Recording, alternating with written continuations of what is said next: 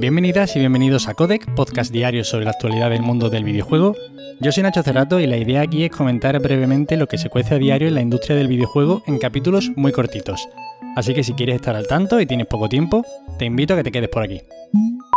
Y hoy vamos a empezar hablando de Valve y es que se retrasa lamentablemente el lanzamiento de Steam Deck hasta febrero. La máquina de Valve iba a ser lanzada ahora en diciembre, pero de nuevo la escasez de semiconductores hace acto de presencia. En el comunicado que se puede leer en la web de Steam Deck, explican que aun habiendo tenido en cuenta las previsiones ante el riesgo de no obtener los componentes necesarios a tiempo, y aun habiendo trabajado con múltiples proveedores para tratar de minimizar este impacto en los planes de fabricación, ha sido imposible. Los problemas de la cadena de suministro global son insalvables y estas navidades van a ser duras. Y es que Sony también, por ejemplo, se ha visto obligada a recortar sus previsiones de producción de PlayStation 5 debido también a la escasez de componentes. La compañía tenía previsto, según el último informe financiero, producir 16 millones de consolas durante el presente año fiscal, que sería hasta marzo de 2022, pero es que ahora empiezan a ver hasta con buenos ojos que sean 15 millones. Navidades moviditas, como decía, recordemos que también hace un mes que el diario japonés Nikkei revelaba que Nintendo reduciría un 20% de la producción de Switch debido a esta escasez. Esto es un drama, yo estoy viendo que tenía la intención de hacerme con alguna consola estas navidades y probablemente va a estar complicada la cosa. En cualquier caso, seguiremos informando a ver si hay posibilidad de que esto vaya relajándose un poquito, aunque sea de cara al año que viene.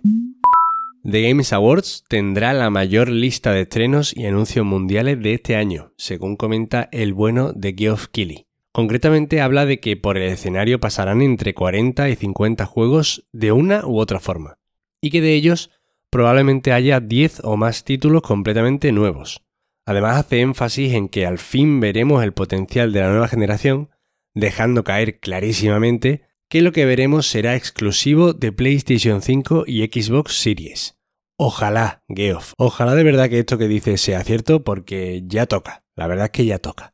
Y es que recordemos que The Games Awards cuenta con el apoyo de grandes editoras de la industria y que con el paso de los años esta gala va ganando peso y favores de la industria, mientras que el E3 se va debilitando bastante, por desgracia, si me preguntan a mí.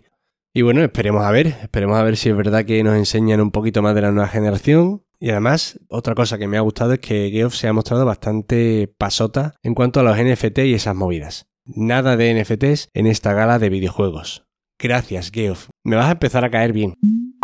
Y ahora nos vamos a Ubisoft y es que Dan Hai, productor ejecutivo en Ubisoft y principal responsable de los Far Cry, de los Lamento Lejano, deja la compañía tras 10 años. Comenzó su carrera nada más y nada menos que con el Far Cry 3, un grandísimo, pero grandísimo, ¿eh? juego de la generación de PlayStation 3 y Xbox 360. Y si me preguntan a mí, el mejor Far Cry que se ha hecho nunca teniendo en cuenta el año en el que salió, la tecnología que tenían para trabajar y que básicamente ha sido el molde que ha servido para hacer Far Cry hasta ahora, 10 años después. Fue un juego bastante, bastante bueno. Por ahora no sabemos cuál será la próxima parada de Dan Hai en su camino, así que estaremos atentos a ver por dónde se deja caer.